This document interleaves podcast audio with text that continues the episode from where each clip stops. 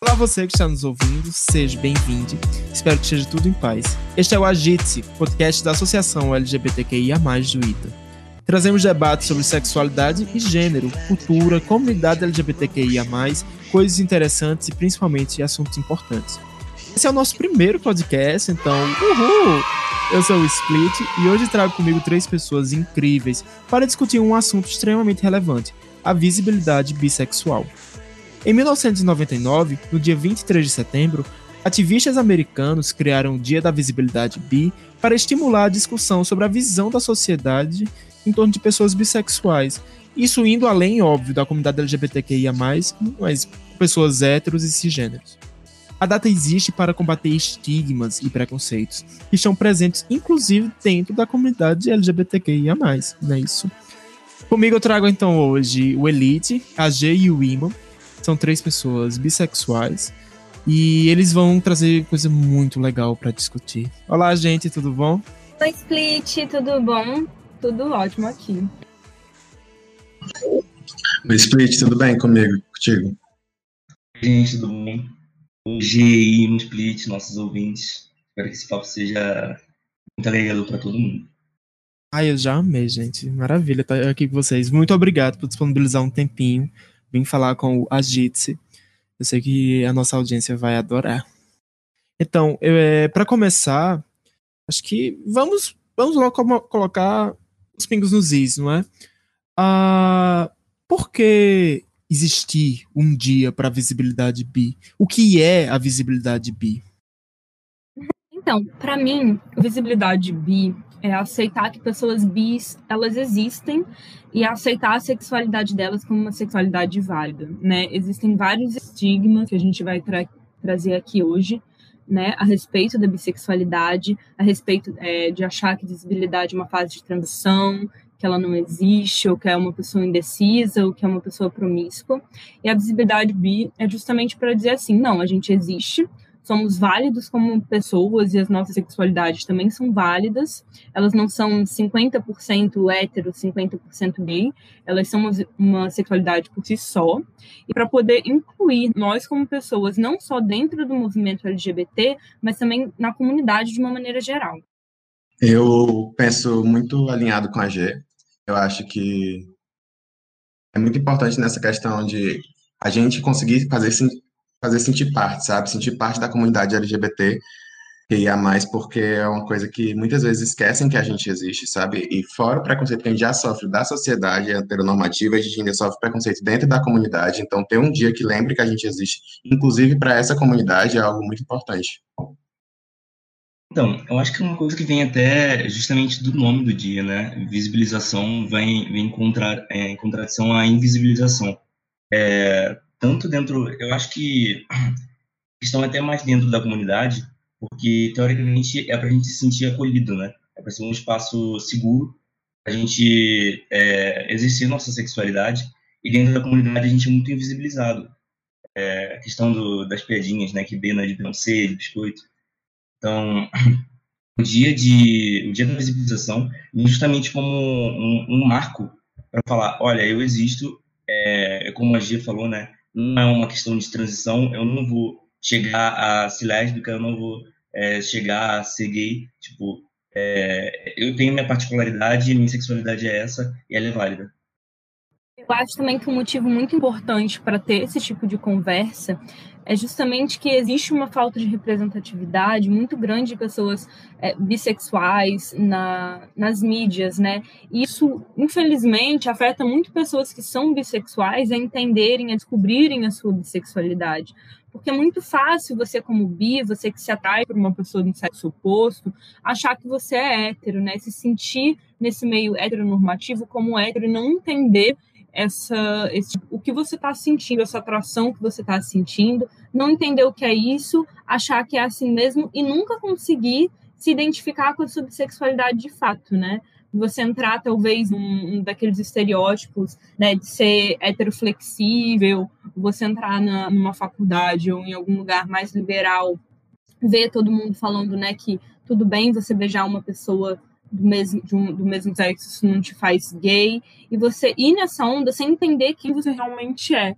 Então, acho que é importante ter esse tipo de conversa para essas pessoas entenderem que tudo bem elas beijarem pessoas dos dois sexos, que isso é válido e que e tá tudo bem você assumir essa sexualidade, sabe? Sensacional, gente. É...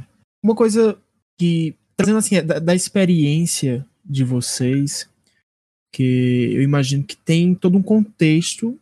Já há um contexto de você se reconhecer como uma pessoa que não se encaixa numa normalidade, não é? No que é previsto por sociedade, em padrões que se dão.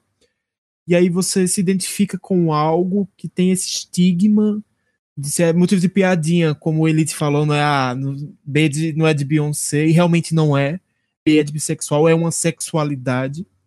Então, vocês poderiam trazer pra gente como foi o processo de descoberta, como foi que tem esses como foi vencer a barreira, dizer não, não, não é algo transitório, não é algo passageiro. Eu sou bissexual, eu me identifico assim. Então, para mim foi meio que um processo de aceitação duplo. Eu costumo falar, inclusive, que eu saí da, do armário duas vezes, né? Porque, primeiramente, eu sempre senti atração pelos ambos os sexos e tal. E eu, inclusive, tinha esse pouco de preconceito internalizado de que isso seria uma fase de transição, sabe? De, ah, não, tipo, eu tô sentindo atração sexual por mulher porque a sociedade diz que eu tenho que sentir, mas na verdade eu sinto por homem, porque se eu sinto um pouco por homem, já deve ser gay, porque como assim eu sinto pelos dois? Então, pouco a ver com isso, né? Quando eu comecei a me descobrir bissexual, eu fui me assumir para minha família, no caso para minha mãe, e ela, me, eu falei que eu era gay para ela, né? E ela me questionou se eu gostava só de homem ou se eu sentia alguma coisa por mulher. Isso para mim foi uma coisa que me marcou muito, muito mesmo. E me fez refletir muito sobre isso, sabe? Me, me fez refletir sobre, nossa, mano, por que eu tô falando pra ela que eu sou gay e que eu vou, tipo, eu não falei pra ela que eu senti atração por mulher? Por que, que eu não tô falando que eu sinto atração também por mulher? Tipo, o que, o que é que me impede de falar sobre isso? E pensando bem, tipo, o que me impedia de falar sobre isso é um preconceito, sabe? Um preconceito da sociedade, porque eu sou muito religioso, né? Então, para mim, sempre gostar de homem tinha muito associada a ideia de, ah, eu gosto de homem, mas isso deve ser uma tentação do errado para mim, porque se eu gosto de mulher, isso que era para ser o certo e eu gostar de homem está sendo essa tentação. Então, quando eu falei para minha mãe, tinha muito mais a ver com, ah, vou falar que eu sou gay, porque dessa forma ela não vai me obrigar, entre aspas, a ser só hétero, como se bissexualidade fosse um gay e hétero ao mesmo tempo, entendeu? Então, seria uma forma de refúgio para mim nesse momento. Só que depois eu percebi que não me completava, sabe? Ser me definir como gay, porque eu não sou isso, eu sou algo que gosta dos dois. Então, para mim fazia muito mais sentido me descobrir bissexual e acho que quando eu aceitei isso para mim facilitou bastante bastante tipo a forma como eu ia me expressar a partir de então. Eu acho que para mim o processo de me descobrir bi ele teve mais a ver com o processo de descobrir o que era atração para mim, né? Porque como menina, desde novinha, eu fui incentivada a ter um namoradinho, né? Eu lembro que com três anos, assim, eu brincando com garotos no parquinho, eu já era incentivada a ter um namoradinho. E, e desde pequena, eu eu, eu, eu incentivava isso, eu não podia não estar gostando de alguém. Isso nunca teve a ver com atração sexual, porque eu, com 10 anos, dizer que eu gostava do meu coleguinha, nunca teve a ver com atração sexual, e sim teve a ver com o que a sociedade esperava de mim. Então, meus pequenos namorados, os meus primeiros namorados, né, quando eu era nova, não tinha a ver com com atração, não tinha a ver com sexualidade. Eu fui entender sexualidade depois de começar a namorar, depois de me relacionar com alguém. Fui entender o que de fato era atração. E atração para mim no início foi muito relacionado também a quanto eu gostava da pessoa. Eu acho que isso para mim é, era um ponto que no início era muito relevante, já estar me relacionando com uma pessoa para depois desenvolver uma atração por ela. Então, é, eu tive amigas que virar, é, assumiram bi e depois mudaram, falaram que eram lésbicas, depois voltaram para dizer que era bi. E eu sempre vi isso e sempre achei normal, mas eu nunca me identifiquei porque eu nunca tinha sentido essa, essa atração. Mas eu também não sentia por homens, eu não via que o que eu é, tinha pelos homens era, na verdade, uma questão romântica imposta pela sociedade. Só depois de eu entrar na faculdade, de eu, ficar mais velha, foi que eu entendi, entendi o que, que era atração o que, que era de fato uma atração sexual por alguém. Depois que eu fui entender isso, eu percebi que eu sentia essa, uma certa atração por mulheres que eu achava bonitas. Eu achei que isso era uma coisa completamente normal, de que todo mundo sentia isso. Nossa, a pessoa é bonita, beleza, todo mundo percebe que ela é bonita e sente essa determinada atração. Depois de, de um tempo, depois que eu me permiti olhar para mulheres de maneiras diferentes, que eu falei, olha, eu já estou indo em festa, eu já tenho amigos que se dizem liberais, que que em jogo já beijo pessoas do mesmo sexo, por que, que eu não me permito olhar para mulheres da mesma maneira que eu me permito olhar para homens? E foi aí que eu comecei a perceber que depois de eu me dar essa permissão, eu sentia sim a mesma atração por mulheres do que com homens. Então, para mim, essa descoberta foi muito a ver, teve muito a ver com me permitir, com ter esse olhar mais cuidadoso com as mulheres, que eu tinha com os homens, porque a atração para mim sempre foi uma coisa muito mais ligada à personalidade e muito mais ligada ao emocional que eu nutria com aquela pessoa. E eu tive que falar assim: olha, beleza, vamos olhar agora para as mulheres da mesma maneira que eu olho para os homens e ver como isso se desenvolve. E eu vi que se desenvolvia da mesma forma.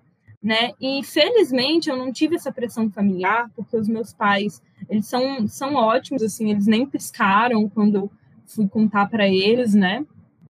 E compartilhando as minhas histórias com eles, eles foram muito compreensivos, mas para mim sempre tinha sido muito fácil ser heteronormativo. Eu acho que foi uma questão de assim, vamos ver se eu não estou perdendo alguma coisa, vamos ver se eu não estou perdendo uma parte minha ao não me permitir olhar para esse outro lado. Então, falando um pouco mais da minha história, eu só queria pontuar o, o, o quão legal é da gente ter aqui três bissexuais, né? Teoricamente, um ambiente em comum que, que leva a gente a ter interesses, histórias às vezes similares, e que o nosso processo é completamente diferente, sabe? Claro vai ter um ou outro ponto que são similares, mas isso é muito legal. É, então, hum, meu processo de descoberta, né? Ele, ele é muito complicado, ele é, é um pouco tenso, porque é, é eu venho de uma família, né, muito religiosa. Então, bastante evangélica, onde, onde os temas de sexualidade eram traba, trabalhados como tabus. Então, ah, é, transar, você vai para o inferno, é, é, transar com homens, você vai para o inferno. Um, algumas coisas que talvez o horário não permita falar, mas que já foram ditas num debate presencial. Então, complicado. É, e por ser bissexual e identificar é, é, sentindo mais atração por mulheres no geral, isso a gente vai falar mais, né, porque bissexuais não necessariamente são 50% atraídos por homens, 50% atraídos por mulheres. É, para mim, manter na heteronormatividade era muito fácil, porque eu não, tinha conflitos com a minha família, não tinha conflitos com a sociedade, com meus amigos. Então, durante muito tempo, é, sempre foi imposto para mim, ah, nossa, aquela coleguinha sua ali, você tá muito próximo dela, né? Vai ser sua namoradinha bem como a gente falou no início, eu entendi o que era atração, entendi o que era sexualidade é, é, nessa época. Então eu só ria, né? Ah, ah, ah tipo, é, é, era minha coleguinha, sabe, de escola, assim, não tinha nada a ver. E é, no início da puberdade, né, que eu acho que é mais ou menos quando todo mundo começa a, a ter essas questões em, em relação à sexualidade, é, eu, começou a surgir atração tanto por homens como por mulheres. E só que por homens, por ser toda uma questão é, familiar, etc., é, eu tentei me privar ao máximo disso e mentir para mim mesmo, sabe? Então, muitas vezes eu pegava e falava: ah, não, eu, tô, eu tenho esse sentimento por questão de curiosidade, sabe? É, se você, nossa, tem, tem alguns fóruns na internet que, se você for entrar, a quantidade de perguntas de pré-adolescentes ali entrando na puberdade em relação ao próprio corpo, em relação aos seus sentimentos, é, assim, é, é, um pouco até triste, sabe? Então, enfim, e aí eu consegui é, pegar, é, é, me privar desse sentimento, é, esconder isso dentro de mim e, e me manter dentro da heteronormatividade, né? E aí, e justamente nesse período, eu comecei a, a ser um pouco mais independente, porque eu comecei a estudar para concursos militares, né? E comecei a sair mais de casa, é, ter contato com pessoas diferentes, com é, perspectivas de vida diferentes. E aí foi todo um processo de me libertar do pensamento que foi imposto a mim pela minha família, né? Durante toda a minha criação. É, e aí foi, foi meio que um processo um pouco natural, sabe? a sexualidade em si, é, eu me privei dela, justamente porque eu colocava na minha cabeça, ah, não, eu tenho que estudar, eu tenho que focar, e aí se algum tipo de sentimento é, em relação a homens, eu, ah, não, tipo, não tem nada a ver e tal. É, e isso, esse processo continuou até eu vir aqui pro ITA, né? Eu vim para cá com 18 anos, mais ou menos. Então, vocês veem, ali aos 13 anos eu já senti alguma coisa, mas eu me privei desse, desse sentimento. E é, foquei totalmente nos estudos e tal. Sempre que surgia alguma coisa assim, eu falava que ah, é uma curiosidade, não tem nada a ver, não é válido. Ah, quando cheguei aqui no ITA, no primeiro ano, é, eu ainda tinha um pouco dessa cabeça, mas por ter contato com o pessoal da Gita, é, principalmente o bonequinho, eu acho que ele deve estar escutando, então beijo para ele. uh, tipo, eu fui vendo a perspectiva de, cara, é, você é assim, você, você não, tem nada de errado você gostar também de homens, né? Porque de heteronormatividade, beleza, tipo, gostar de mulheres. A grande questão era gostar de homens, né? E não tem nada a ver e tal, é, é super ok. Tipo, é, nós que nos relacionamos com homens não somos monstros de sete cabeças. E, e assim, e eu fui me permitindo mais, sabe? Então, chegou mais pro fim do ano, eu já... Essa questão, tipo, eu comecei a trabalhar essa questão comigo mesmo. Antes eu não permitia de é, chegou na minha cabeça essa questão, eu já jogava para fora, sabe? Não, não quero pensar sobre isso, isso não tá certo. É, isso não sou eu. É, e aí, a partir do, do final do, do, primeiro ano, início do segundo, eu comecei a, a, a me permitir é, a, a, questionar sobre essas questões, sabe? Putz, será que eu realmente não gosto de me relacionar com homens e tal? É, ou isso é uma coisa imposta? É, e aí, eu fui me permitindo, sabe? Como, como a gente falou, né? A questão de festas, é, eu acho que é, é um dos primeiros contatos que a gente bebe, fica um pouco mais solto e a gente se permite fazer mais coisas, né? É, então, eu fui me permitindo fazer algumas coisas e eu fui vendo, cara, legal, sabe? Normal. E aí, inclusive, ser um ambiente meio que inexplorado para mim, é, eu fui meio assim, não, vamos lá, vamos experimentar isso. E eu até tive um, um pouco da questão que o meu falou putz, será que é, eu tô, eu tô ficando tanto com homens, tô me relacionando tanto com eles, será que eu não sou gay ao invés de bi, sabe? Só que, beleza, né, a, a baixou um pouco e tal, é, normalizou em relação a homens, e tipo, não, tipo, eu ainda, eu ainda é, tenho sentimentos por mulheres, sabe?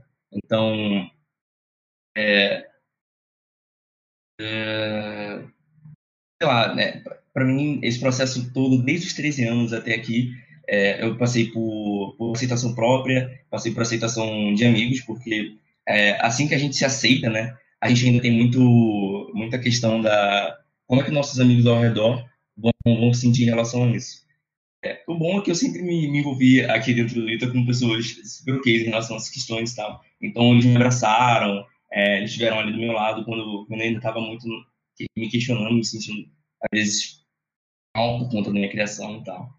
Então, enfim, essa foi mais ou menos a minha experiência de, de descoberta, assim, é, bissexual. É, passei por heteronormatividade, daí eu comecei a me questionar se eu não era gay, e aí finalmente percebendo, não, bissexualidade é uma sexualidade válida e eu sou bi.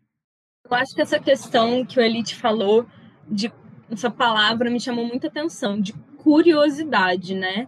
Eu acho que é total isso, a gente sempre trata isso como uma curiosidade, e, e não é só em relação a, com quem a gente vai se relacionar, mas a gente é muito proibitivo em relação às coisas que a gente quer tentar. A gente usa assim o, o termo curiosidade para a gente começar a fingir que não gosta, mas quantas coisas a gente também não se impede de fazer por causa dessa curiosidade, sabe? E, e, e, é, e é muito, muito verdade isso. As pessoas têm vários fetiches é, que elas usam o termo, ah, eu sou, tenho meio curiosidade de fazer isso, mas como é mal visto, elas não tentam.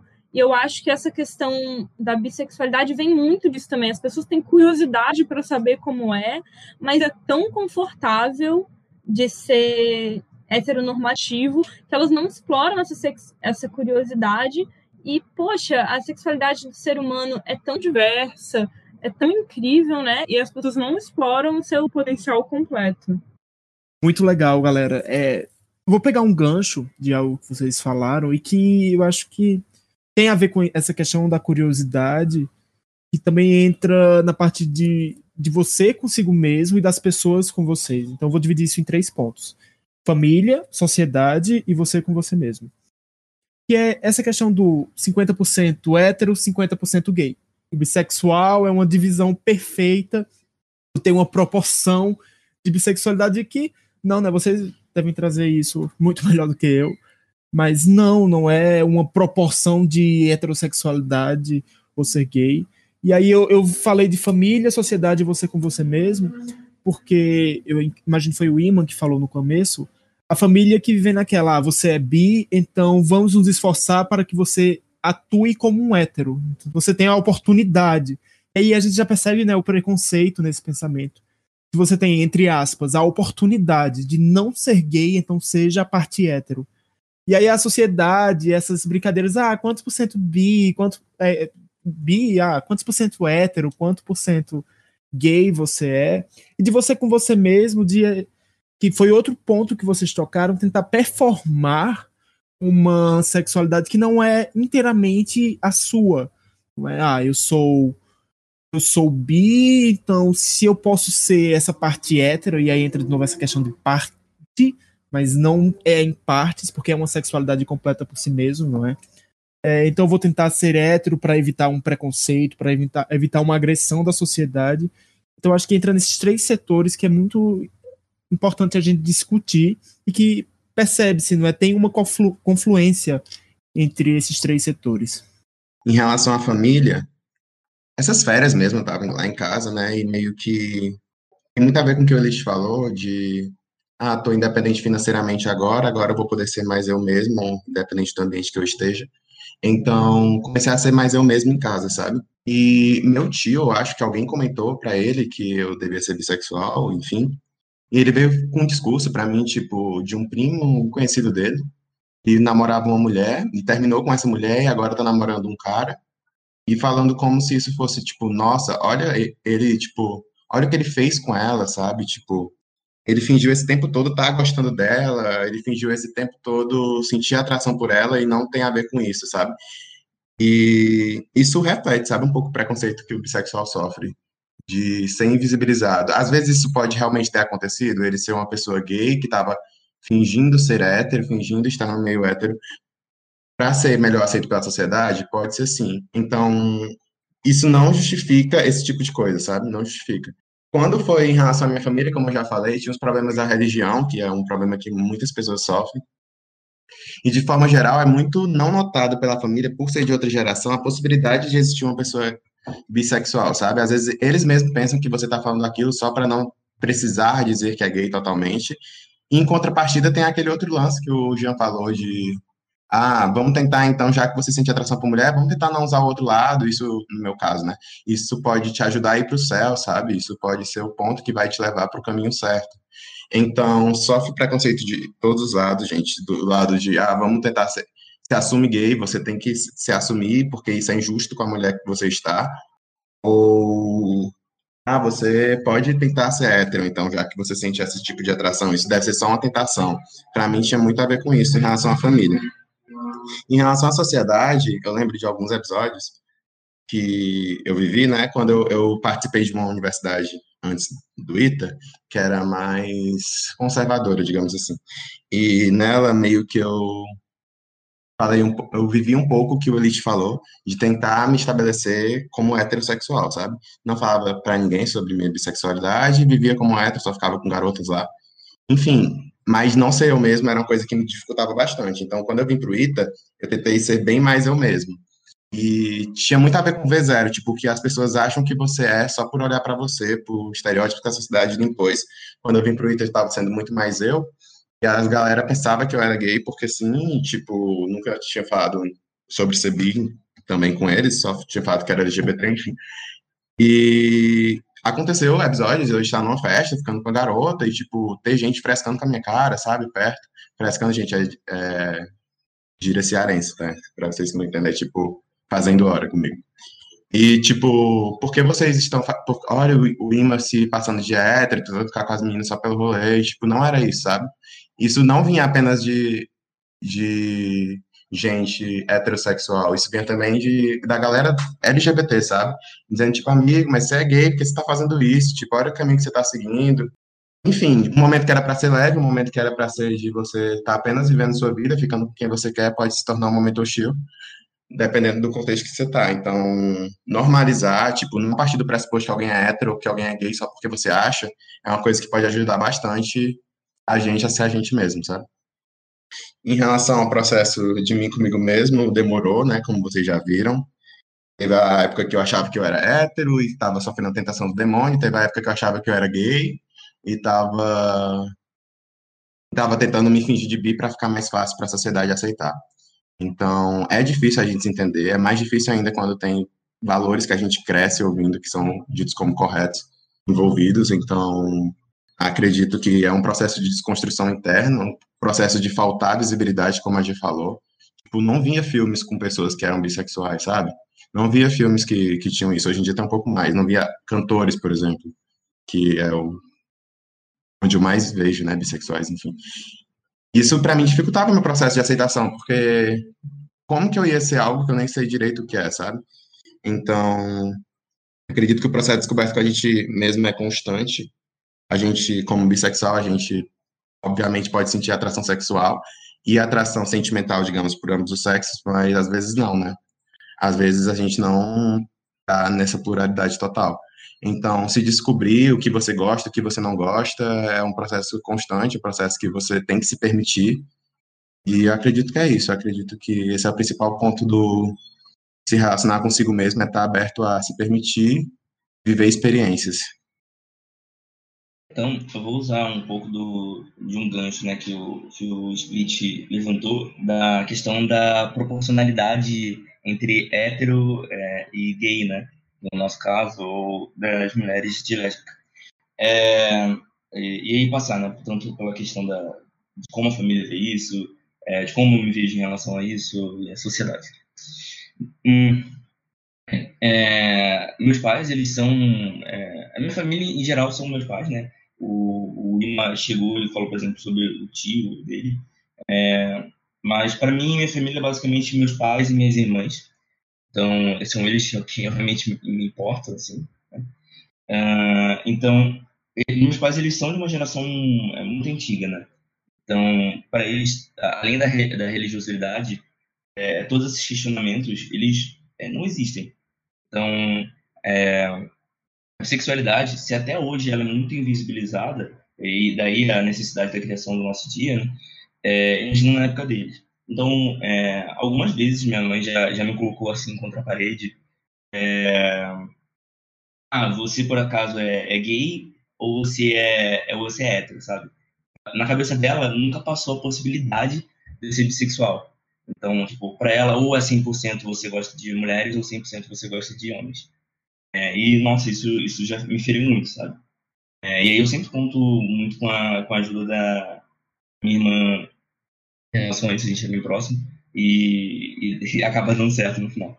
Mas, é, em relação à família, eu acho que eu já falei bastante em relação à minha descoberta. É, eles influenciaram muito em, em todo, todo o caminho que me levou até como eu me identifico hoje, né? É, em relação a, a, como eu me vejo, eu acho que é, mais ali no meu segundo ano né, do ITA, essa questão da, da proporcionalidade foi muito forte. Porque para mim, bissexuais eram pessoas que eram 50% héteros, 50% mulheres, sabe? É, eu chegava a contar. Não, ó, eu, eu fiquei com é, X mulheres, eu tenho que ficar com X homens, ou vice-versa, né? Então, assim, é, é, é uma, eu vejo para, olho para trás e nossa, que, que coisa meio bizarra. Mas era, era muito real, porque como, como é um tema muito debatido, a gente não tem muita informação, a gente não sabe. Hoje em dia eu vejo que, e até entrando na questão muito da como a sociedade nos vê, tanto a sociedade heteronormativa, que a gente não espera muito, né? É, e da sociedade LGBTQIA+, é, a gente, é, é o, o termo bissexual é meio que um termo guarda-chuva, né? Então, às vezes você, 90% do tempo você se sente atraído por, é, quantizar isso é muito complicado, né? Mas vamos lá. É, 90% do tempo você está atraído por homens, 10% você está atraído por mulheres. E às vezes isso para você é uma coisa mais ou menos engessada, sabe? É, a sua vida é assim, você se identifica assim e muito tempo vai se identificar assim, ou enfim, para sempre. É, e para outras pessoas não. Às vezes a, é, essa porcentagem, assim, né, ela vai variando muito. Então, às vezes, nossa, hoje, é, hoje eu realmente estou afim de ficar com mulheres, sabe? Hoje eu quero ficar com mulheres, eu, eu estou sentindo atração por mulheres. E amanhã pode ser que essa situação mude e todas essas pessoas que têm uma sexualidade um pouco mais é, engessada é, ou um pouco mais fluida, é, todas essas pessoas são bissexuais, sabe? E eu acho que isso é importante é, pontuar, porque talvez muitas pessoas que estejam escutando a gente nesse processo de descoberta é, estejam passando por essa questão.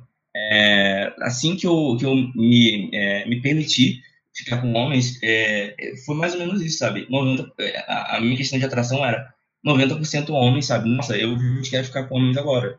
É, e aí depois isso, eu acho que mais por uma questão de ser uma coisa nova, né? Uma coisa que antes era proibida. E aí tem toda a psicologia do, do nosso é, do ser humano por trás disso.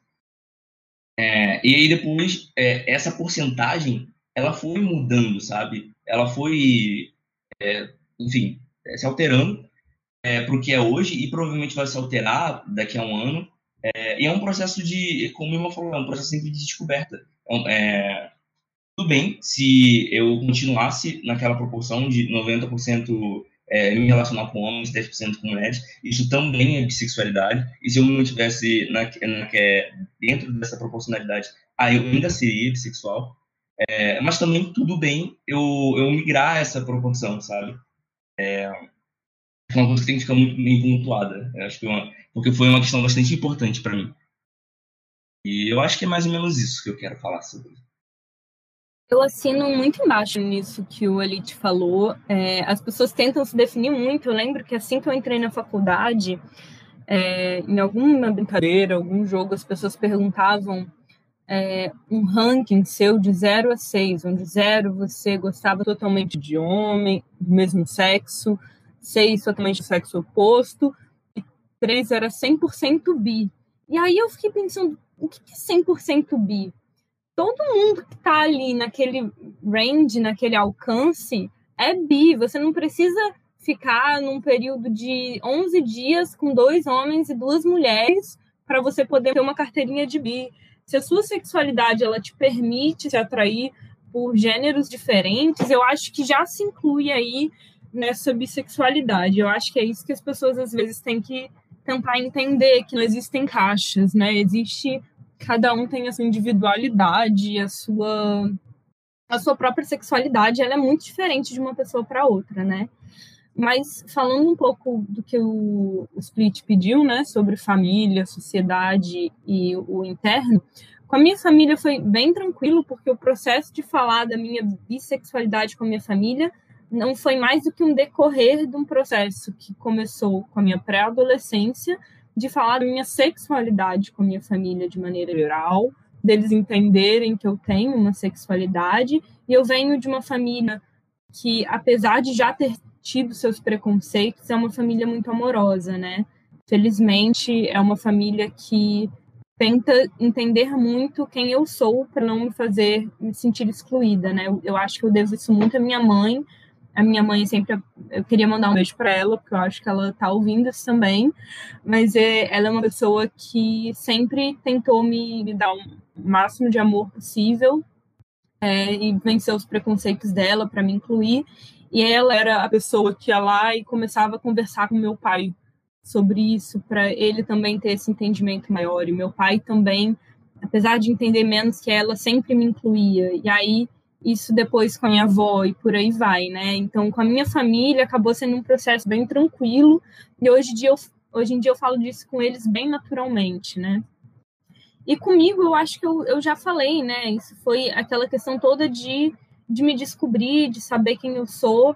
Então foi, foi diferente, aí entra um pouco do gancho da sociedade, porque eu, quando eu decidi né, me autodenominar bissexual e me permitir ver essas outras possibilidades que eu não explorava antes, né? Eu lembro de um momento que eu, eu fiquei com vergonha de pedir para ser incluída no grupo da Agita. Eu falei, nossa, eu fico com um homem, será que eu posso me incluir também? Será que eu sou também 100% LGBT quanto as pessoas que são gays? Eu sou 100% da causa quanto essas outras pessoas? Eu, eu tinha essa vergonha, assim, como se eu fosse uma impostora dentro da causa, como se eu não, não pudesse estar ali, eu estivesse mentindo, de certa forma. E, e assim, a sociedade também tende a ver um pouco a bissexualidade feminina um pouco de uma maneira menos preconceituosa do que a, a bissexualidade é, masculina, porque é muito fetichizado. É muito, sim, é sexy para os homens ver duas mulheres ficando. Eles não entendem que a sexualidade é para as duas ou mais pessoas envolvidas naquele momento ali, não é para pessoas vendo de fora. Eu já cheguei a estar tá ficando com uma, uma garota em uma festa e ser separada por dois homens para cada um chegar em uma, porque eles se sentiram, de certa forma, atraídos pelo que estava acontecendo ali, sabe?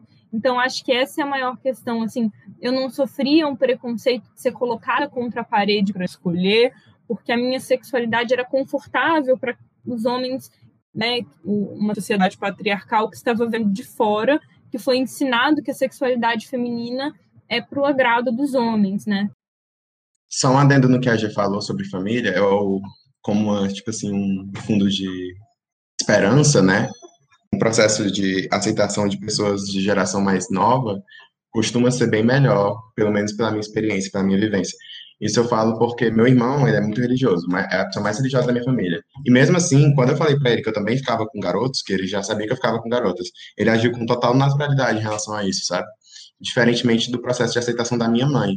Então, acho que uma coisa que pode ser que caiba a gente é também ajudar essas pessoas da geração antiga a entender que existe sim, como o Jean falou, uma coisa recente, o Dia da Visibilidade Bi, então é uma coisa que a geração antiga não necessariamente tem tanta, sabe tanto sobre, né, entende sobre o movimento, então a gente usar do, da nossa vivência para ajudar essas pessoas a entenderem também essa parte do espectro LGBT.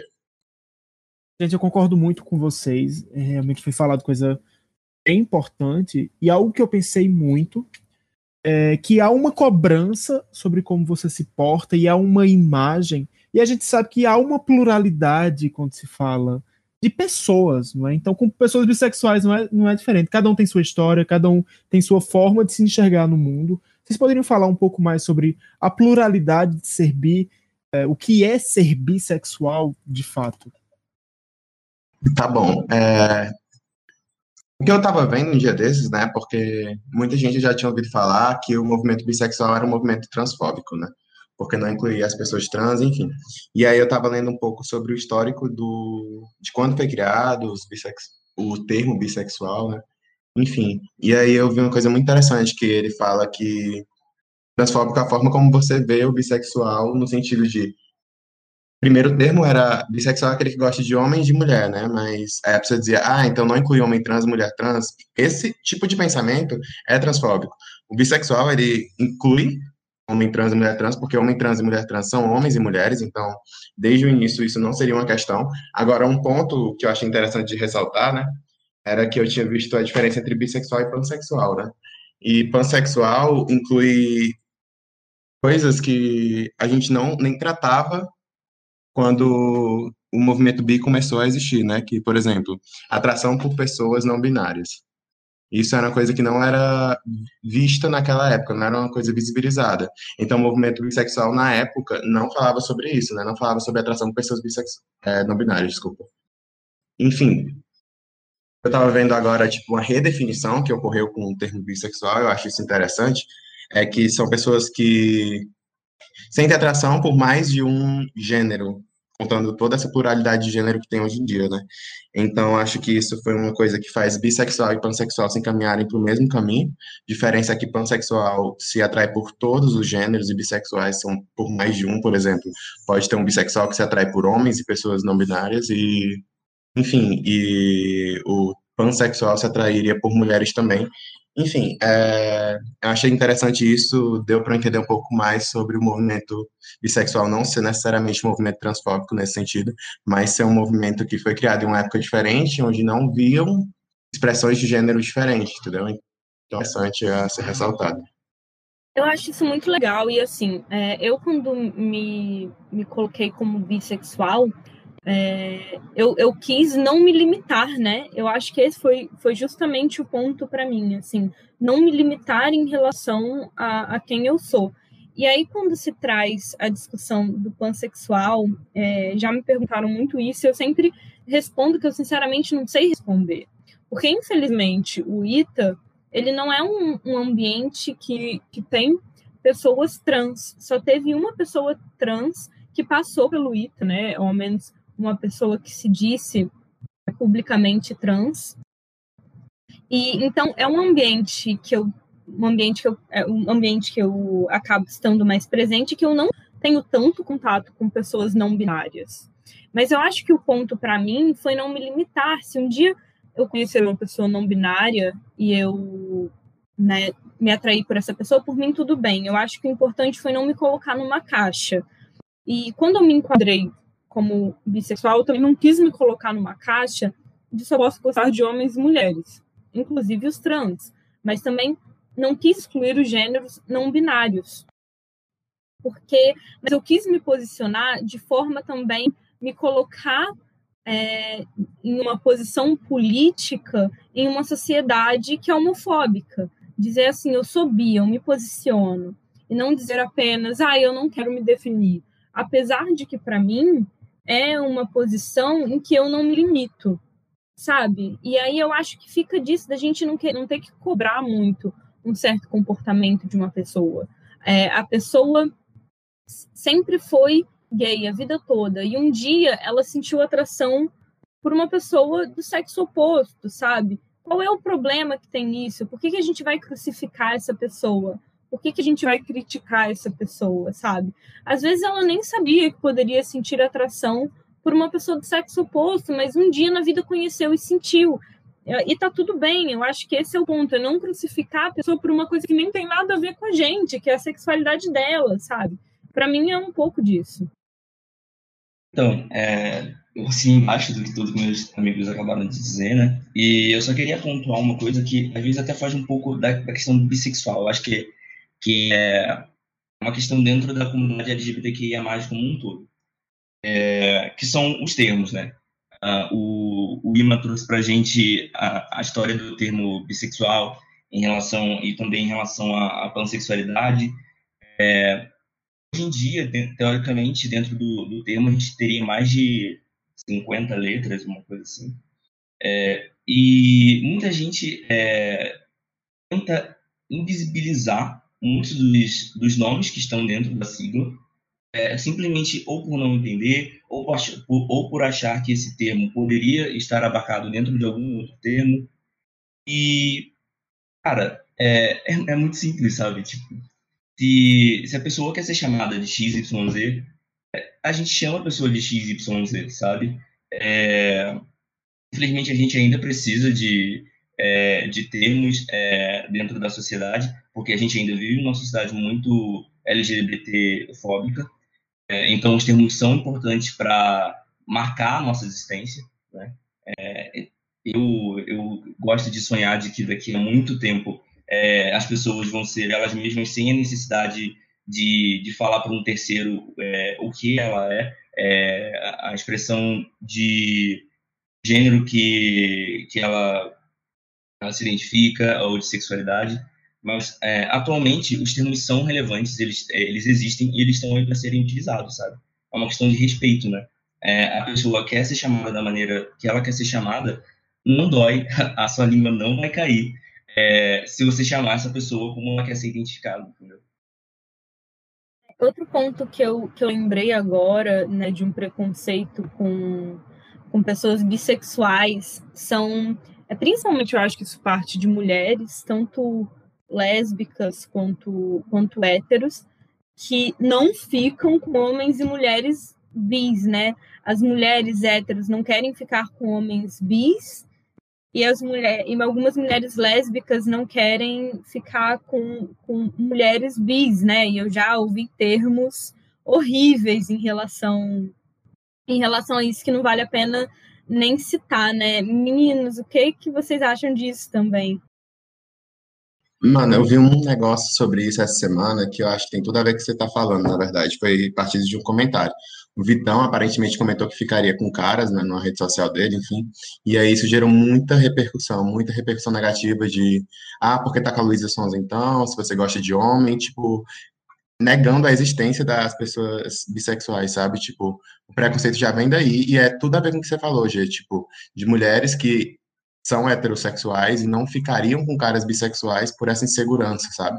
Por achar que isso está necessariamente correlacionado a uma promiscuidade, correlacionado a ele ser gay, tá se passando de hétero, enfim, de bi, desculpa, enfim. Eu acho que tem muito a ver com isso. Eu acho que realmente existe bastante isso. Já. Nossa, esse tema é, é muito bom, viu? É, assim, eu percebo dentro da sociedade que os LGBTs eles são promíscuos, né? É, as pessoas acham isso, que a gente sai ficando com qualquer um, não tem responsabilidade emocional.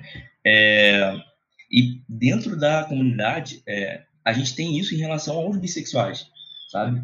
É, muita gente não se relaciona com bissexuais um, um preconceito, enfim, mas, tipo, é uma questão de achar que ah, eu vou, eu vou, me relacionar com essa pessoa e quem garante que ele não vai ficar com outras pessoas, sabe? Isso dentro de uma perspectiva de um relacionamento monogâmico, né? É, sim, você teria essa mesma preocupação, teoricamente, num relacionamento é, ou homossexual é, talmente, né? Você se relacionar com um, com um gay ou com lésbica ou com uma pessoa hétero. Então, a, a, a expressão de sexualidade da outra pessoa ser bissexual não leva a pessoa automaticamente a ser uma pessoa promíscua, sabe? É, é esse, esse pensamento que está é, colocado na sociedade e na comunidade é, é uma coisa muito complicada para a gente, porque quando nós entramos num relacionamento, a gente tem que lidar com esse tipo de pensamento, sabe? A pessoa com quem a gente está se relacionando, ela tem o dobro de insegurança que ela teria num relacionamento com uma pessoa ou, ou gay, lésbica, ou um hétero, sabe? Então, é, eu acho que essa questão é, é, bem profunda e foi muito legal você levantar, gente. Gente, eu já acho que é outro ponto, assim, né? O que é promiscuidade, né? Porque quantas pessoas héteros também não ficam com um bando de gente numa noite, quantas pessoas gays não ficam com um bando de gente numa noite, e tá tudo bem nisso, isso não tem problema nenhum, isso vai muito de cada pessoa, sabe? O que é essa promiscuidade é que eu fico, fico me perguntando, né? E aí as pessoas acham que assim, ah, eu não quero beijar alguém que be... eu, mulheres, eu não quero beijar alguém, eu não quero transar com alguém que transa com homens. Por quê? Qual é a diferença, sabe?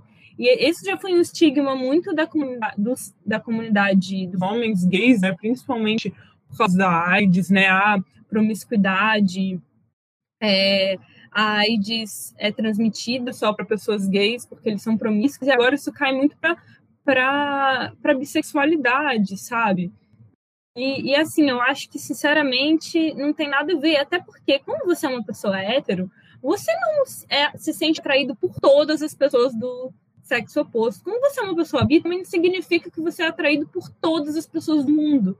Só significa que você pode sentir atração por pessoas de, de gêneros diferentes. É apenas isso. Eu acho que é isso que as pessoas não entendem.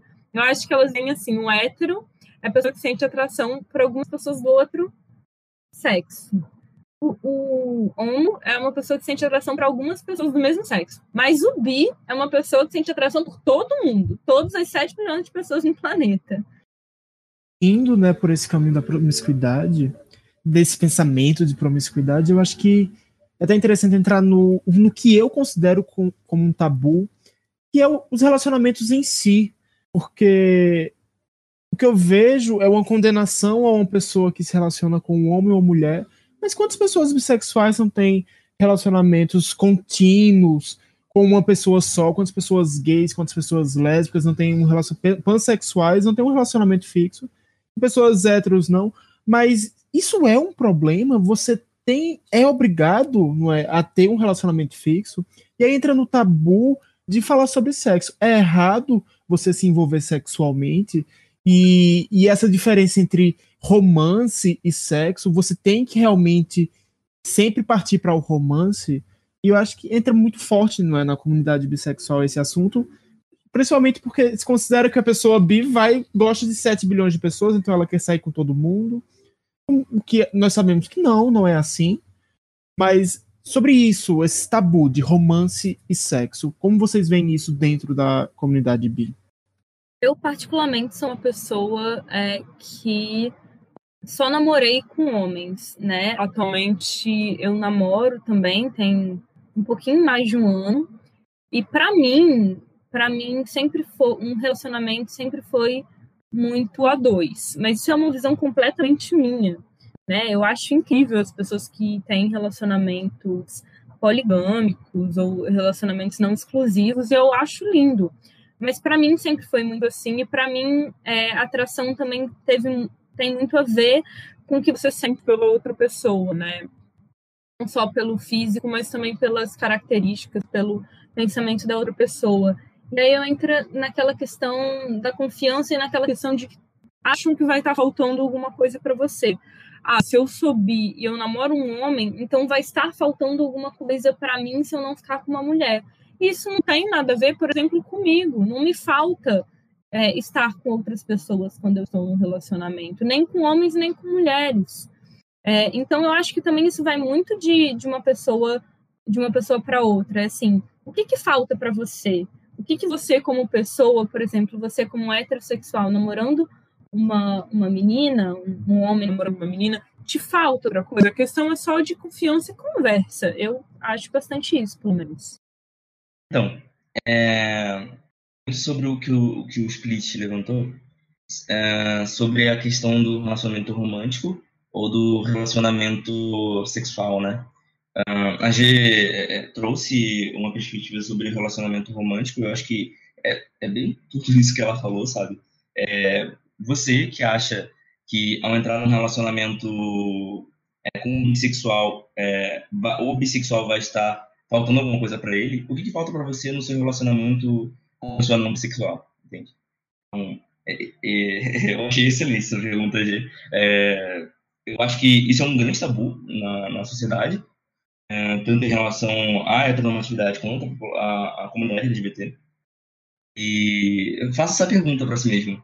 É, você que tem algum tipo de, de receio em se relacionar amorosamente com é, romanticamente com um bissexual, né? É, em relação a, a, essa dicotomia em relação relacionamento é, sexual e relacionamento amoroso, né, romântico, eu queria levantar e aí realmente é, é um questionamento que eu queria fazer com vocês de eu conheço algumas pessoas, né, é, bissexuais, que elas não se veem num relacionamento romântico, num namoro, num casamento, enfim, é, seja monogâmico, seja poligâmico, é, com uma pessoa do mesmo sexo. Mas é, ela consegue se ver, por exemplo, é, transando com uma pessoa do mesmo sexo, entende? É, ela, ela sente tesão por, por pessoas do mesmo sexo. E só que é, tem tem algo né, na psique dela que é, o relacionamento amoroso em si não é, não aconteceria. Isso para vocês é uma coisa que ok, tipo é, é isso ainda ainda é uma coisa ok. Por editor, corta essa parte.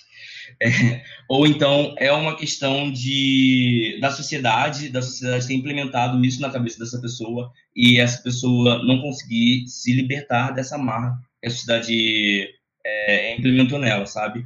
Se, se é uma situação ok ou é um preconceito interno dela. Ah, eu acredito que vai dar experiência de cada um, pelo menos o que eu acredito, né? Tipo, que pode haver pessoas que não se envolvem sentimentalmente, mas sem ter atração sexual, e acho que tá tudo bem, sabe? Acho que tá tudo bem se todo mundo souber disso, né? Se a pessoa com quem ela faz sexo sabe disso, sabe que isso não vai se encaminhar para um relacionamento sentimental, por exemplo, que desvincula um pouco, né, sexo e, e sentimento, que é uma coisa que pode ser desvinculada se você achar que faz sentido para ti. Eu, no meu caso particular, eu nunca me relacionei, tipo, por muito tempo nem com homens nem com mulheres, mas já senti, sim, algumas meninas vontade de ter algo além de só ficar, sabe? E mas é mais comum isso com caras, mas não vejo isso como um problema necessariamente. Óbvio que a sociedade pode, isso pode ser, obviamente, um pensamento meu imposto pela sociedade, mas não sei desvincular isso ainda. É, existe, né, esses termos, né? Você pode ser birromântico, bissexual, aromântico, pansexual, enfim. Eu entro de novo naquela conversa que a gente falou sobre a caixinha, né? Eu nunca namorei, nem senti vontade de namorar nenhuma mulher, mas eu não me fecho a essa possibilidade. Um dia pode ser que eu tenha essa vontade, tá tudo bem também. Então eu não quero me classificar só porque até agora eu não namorei com nenhuma mulher como hétero romântica. Porque eu acho que eu posso me apaixonar algum dia por uma mulher. Nunca aconteceu. Mas se acontecer, é, tá tudo bem também. E, e aí, é, Split, é, com, com sua licença, eu quero levantar outro questionamento que a gente chegou a dar um pouquinho, uma pincelada lá no início, né? Sobre a questão dos. É, eu não, não lembro exatamente o termo que a gente utilizou, mas seriam os bissexuais que só beijam homens, mas não sentem é, atração sexual, tipo, tesão mesmo, sabe? Por, por é, homens ou mulheres da mesma forma que beijam mulheres e não sentem é, tesão por mulheres. É, muita gente faz é, zoação com isso em relação a, inclusive dentro da, da comunidade gay mesmo, eu, eu já vi bastante isso em relação a ele é ele é ele é beat balada esse tipo de coisa é, o que, vocês acham sobre, sobre esse questionamento, sobre, sobre esse tema? Obrigado por puxar o tema, Elite. Muito importante mesmo falar sobre isso, viu? Ah, eu até queria dizer assim, é, eu acho que tá tudo, tá tudo bem a pessoa só querer beijar. Eu acho que sexualidade, eu, para mim, eu analiso ela como degrauzinhos, assim. Assim, para mim o tesão, ele já é um degrau acima, sabe? Para mim você sente primeiro uma curiosidade da pessoa, depois uma atração. Não é todo mundo que eu beijo numa balada que eu quero transar com a pessoa. Você vai, às vezes, para uma balada com a intenção de dar uns beijos na boca, porque dar beijo na boca é bom. Só por isso. Não significa que você queira transar com alguém naquela noite. E para mim não tem problema nenhum isso, sabe? Dar beijo na boca é bom, você se sentiu curioso ou quis dar um beijo na boca daquela pessoa. E eu acho que, às vezes, até assim, eu acho muito difícil você dar um beijo na boca de uma pessoa que você não sente atração nenhuma, assim, que você nunca beijaria na sua vida. Mas isso vai do meu entendimento. Então, eu acho que é aquele respeito com a sexualidade da pessoa, sabe? Se a pessoa sente uma atração menor a ponto de beijar, tá tudo bem também, tá valendo. Então, gente, e até indo nisso que vocês falaram, isso que a G falou e que o Elite falou, eu, eu vou juntar os temas. Primeiro, que a, a gente tá no século XXI, existem camisinhas, existe PrEP, existem mil e um métodos, tanto para saúde como contraceptivos. Então, vamos seguir até quando não é com esse tabu de não pode transar, mesmo que você queira transar com alguém, nós temos métodos previnem isso, e é importante nos atermos ao uso disso, divulgar isso. Temos a consciência da necessidade de usar isso, seja num relacionamento fixo, ou seja em uma, uma casualidade com alguma pessoa que você conheceu. E aí, qual é o problema, né? Talvez o problema esteja no preconceito. Falando sobre o preconceito, eu queria trazer para vocês um, um, tema importante em, em torno disso, sobre aquelas pessoas que se afirmam enquanto héteros, às vezes, e aqui estamos falando de algo podemos considerar até recorrente, trazem toda uma carga de preconceitos com pessoas LGBTQIA, trazem discursos de ódio mesmo, mas tem aquela intenção de. revelam, né? Tem aquela intenção de pegar um amigo ou amiga. Uh, age de uma maneira que não condiz com a sexualidade que ela expressa quando está, entre aspas, em off, não é? Então, o que vocês têm para dizer sobre isso?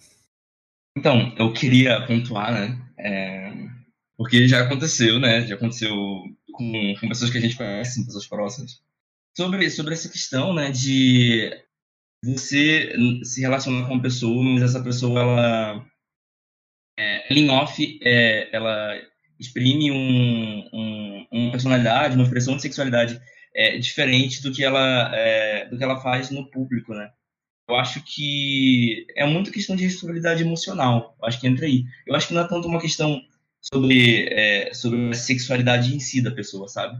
Eu acho que é muito de. Porque mesmo uma pessoa é, hétero, né, ou uma pessoa gay, é, ela pode fazer esse tipo de coisa. Ela no privado com você, ela é uma pessoa, sei lá, meiga, é uma pessoa agradável, e junto dos amigos dela, ela te trata de uma maneira diferente que você que não te agrada, sabe? Então, acho que não é tanto uma questão da sexualidade em si, mas uma questão de responsabilidade emocional. É claro que quando você, além dessa questão da responsabilidade emocional, você joga a pitadinha da, da complexidade que sexualidade diferente da heteronormatividade trazem, as coisas ficam mais complicadas. Mas é isso, sabe?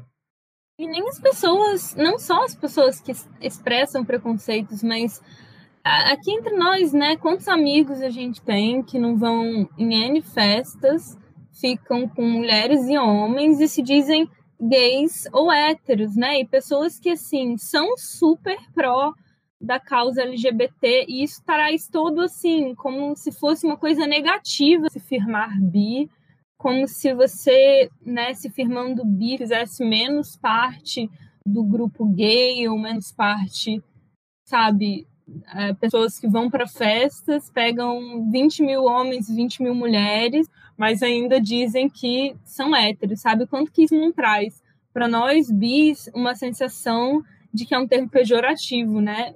Ser bissexual. Concordo totalmente com o que vocês dois falaram e queria ressaltar um ponto também que eu acho interessante, é que a G mesmo falou que quando começou a cogitar a possibilidade de ser bissexual, né? Ela pensava, nossa, mas tipo assim, será que eu não tô sendo uma fake bi, uma pessoa que tá entrando para a comunidade, que na verdade nem sou, sabe? Eu acho que muita gente pode passar isso na cabeça também, sabe? Achar que tá se apropriando de um movimento que na verdade ela não é, porque tipo, por ela tá tudo bem ficar só com pessoas do sexo oposto e aquilo é só um momento na festa que ela sentiu vontade, mas não, gente, tá tudo bem você ser assim você sentir atração de níveis diferentes por pessoas de sexos diferentes e se assumir como bissexual, se aceitar, mas se assumir como bissexual, se aceitar como bissexual principalmente, né? E fazer parte, sim, da comunidade da sua forma, sabe? Do seu nível, entre aspas, de atração por pessoas do mesmo sexo. Gente, sensacional. É, já indo assim mais para o fim, eu queria trazer para vocês uns questionamentos, tá? É, querido ouvinte, eles não foram avisados disso. Mas tem perguntas mais sérias, tem perguntas mais legais. Uh, primeiro de tudo, que para vocês, para cada um de vocês, cada um tem a sua resposta, não é? Aqui não, não vai ter resposta em grupo. É, o que vocês veem que é uma ação de invisibilização da comunidade bissexual no meio não LGBTQIA+. Falar que é promiscuidade ser bi. Não ter representatividade de bissexuais em filmes, séries, enfim. A gayização, essa palavra não existe, mas, enfim, é, colocar é, homens e mulheres que se relacionam com homens e mulheres é, no espectro gay e lésbica, respectivamente. E agora pensando na comunidade LGBTQIA+, mesmo, o que é um, um ato de invisibilização que vocês veem dentro da, da comunidade? Achar que ser bi faz menos parte da, faz menos parte da comunidade do que ser gay. Você é menos, você se posicionar menos como LGBT por ser bi. Achar que você está dizendo que é bi para conseguir ser amigo dos héteros também, criar essa empatia com os héteros também, quando na verdade você só é isso por, e pronto, sabe? É, classificar pessoas que não estão ali no 50-50. É, são pessoas que teoricamente têm mais preferência por mulheres, no caso é, é, de homens, né? É, como héteros de. É, como bis de Taubaté, vamos dizer assim. Aí, galera, sensacional. E eu vou pedir então para vocês uma dica cultural, seja um filme, um artista que traga esse tema do, da bissexualidade, que exponha, que tire esses tabus. Vamos lá, cada um, uma dica aí. Ah, eu queria recomendar essa série que eu amo, é Jane the Virgin, que ela fala sobre diversos assuntos. Ela não é focada na questão da bissexualidade, mas tem uma personagem bi que a trajetória dela eu gosto bastante. Não é dramatizada, não é fetichizada, não tem os tabus que normalmente tem.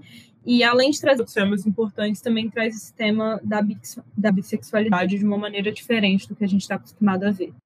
Tá, eu vou falar do filme da Ana e Vitória, que é um filme que quem me conhece sabe que eu assisti nove mil vezes. É muito bom e ele aborda muito isso. Aborda uma pessoa que já se considera bissexual, que entende disso, e uma pessoa que está se descobrindo bissexual. Eu acho esse filme genial, eu acho esse filme passar no cinema, tipo, nas telas brasileiras, tipo, foi muito foda para mim, tipo, foi uma experiência né, muito enriquecedora. E fora isso, falar sobre os artistas, né, bissexuais, como o João, Silva, que a gente esquece um pouco deles e tem bastante agora. E é isso. É, puxando um pouquinho só que o Iman falou do João, gente, a gente tem que eleger, eu acho que imaturo, do João, como o hino bissexual, sério. O clipe, o clipe daquela música, nossa senhora. Mas enfim. É, a minha dica vai ser um pouco mais, como a G falou, é, não tem tanto a ver com, com a, o tema de bissexualidade, mas traz uma personagem muito forte, é, bissexual, então muito na questão de representatividade é a série How to Get Away with Murder. Eu não sei como foi traduzido para o português, talvez como se safar de um assassinato, talvez. Em que traz a Annalise Keating, que é feita pela Viola Davis, né? Então é uma personagem, é uma mulher negra bissexual super poderosa e eu acho que isso traz é, tanta representatividade que não poderia ficar de fora. Só para colocar aí na disputa, Elite, do e no Bia, eu também gosto muito da música Feliz e Ponto, do Silva, tá, gente? Se vocês quiserem ver o clipe também, fala sobre isso, é muito legal. Ai, gente, ótimo. Eu vou atrás dessas dicas. Eu já, alguns artistas já escuto e amo. Muito bons. Temos que valorizar o cenário LGBT tantos artistas LGBTQIA+, que temos, principalmente no nosso país, um dos países com maior índice de violência à população LGBTQIA+. Temos nos últimos anos aflorando artistas de alta competência, com um sentimento que trazem em sua obra artística. A gente tem que consumir mais isso, a gente tem que valorizar mais isso. É, então, já finalizando, vou pedir que cada um deixe uma mensagenzinha é, para quem está ouvindo a gente sobre ser bi, sobre a importância das pessoas reconhecerem a bissexualidade. Vamos lá. Olha, é, primeiro eu queria agradecer todo mundo que ouviu a gente até agora tagarelando e dizer que só de ouvir pessoas bis falando sobre esse tema já é um grande primeiro passo, né? E tentar se atentar para esse tipo de coisa. Que tudo bem se você fez alguma coisa dessa que a gente comentou, que é chato. O importante agora é reconhecer e tentar mudar e não se achar uma pessoa horrível por fazer essas coisas que todo mundo erra, mas ouvir pessoas bis e tentar mudar as coisas que elas apontam. E é isso. Beijo, gente. Puxando o gancho da AG, né? Obrigado, gente, por ouvir a gente. A gente, sério, tem esse espaço dentro da Agita, uma iniciativa que por muitas vezes algumas pessoas acharam, né, que era muito GGG, agora tendo tipo a voz do bissexual no primeiro podcast, achei isso muito, muito da hora. Então, obrigado, Agita, obrigado às pessoas que estão ouvindo a gente. E, e bem o que a gente falou, sabe? Tipo, não ficar se reprimindo por coisas, comentários que você pode ter feito, que foram bifóbicos e tal, mas tentar consertar isso, tentar conversar com pessoas bissexuais, entender que eles existem e se permitir, sabe? Se permitir conhecer, se permitir entender sua sexualidade, que é o que falta em muita gente. Eu acho que é uma boa dica e obrigado, gente. Beijão. Então, gente, obrigado por escutar a gente, ter ouvido a gente. Não, não sei nem quanto, quanto tempo vai ter esse podcast, mas é, de qualquer forma, obrigado pela, pela audiência. Obrigado, Split, pela condução do podcast. Obrigado, Agita, pela oportunidade e, de, do primeiro podcast da Agita ser, ser sobre visibilidade bi. E é, é, é uma comunidade invisibilizada é, em toda a sociedade, né? Então, eu achei isso muito importante. Eu só queria deixar é, três comentários, três dicas, talvez. É, uma para os bissexuais no processo de descoberta. É, você que, que se encontra nesse estágio uh, da sua descoberta, né? É, você viu aqui três histórias é, bastante diferentes. É, você viu é, opiniões bastante diferentes. E não se sintam menos bi, é, por a sua história ser diferente da nossa, porque cada um é, um indivíduo único e cada um tem sua história, certo? Então, calma, vai passar todo, todos esses questionamentos na sua cabeça, é, toda, toda essa problemática, talvez toda a ansiedade de cada, de cada encontro, de cada saída do armário sua. É, calma, vai passar. Você aceite como você é. Você não é menos bi por ser como você é. Beleza? Uh, para os amigos héteros do, dos bis, é, o seu amigo bi, ele não é gay, ou ele não é, é, ele não é lésbica, por se relacionar com pessoas do mesmo sexo, tá? É, apoie seus amigos bis. E para a população LGBTQ, é, LGBTQIA+, abrace os bis, certo? É, e isso para todas as minorias dentro da minoria LGBTQIA+, certo? Então aqui é, eu tenho eu tenho é, propriedade para falar sobre a população bi, mas isso também vale para todas as siglas que são um pouco invisibilizadas. É, porém, é, eles não fazem menos parte da luta só porque eles se relacionam com pessoas do sexo oposto. É, pode ser um termo novo, mas a gente existe há muito tempo. E para a comunidade LGBTQIA+, é importante que nós nos unemos para que juntos sejamos mais fortes e pressionamos o Congresso, o governo, para que consigamos mais direitos para a nossa comunidade. É isso, gente. Tchau, tchau. Ai, gente, que lindo. Eu acho primeiro vou agradecer vocês por disponibilizar tempo, por trazer algo tão importante que precisava ser dito, que nós vamos retomar com certeza, porque é sobre isso, né? Tem que ter essa constância do diálogo, temos que falar constantemente, temos que estar atentos constantemente a assuntos como esse. Quero agradecer a você que está ouvindo a gente esse tempo todo. Nossa, primeiro podcast do Agite, primeira versão, já com tema importantíssimo que eu, eu amei ter os três aqui comigo. Elite, Geima, obrigado por ter vindo, obrigado você que está nos ouvindo. Fique atento, vai ter mais podcast do Agite.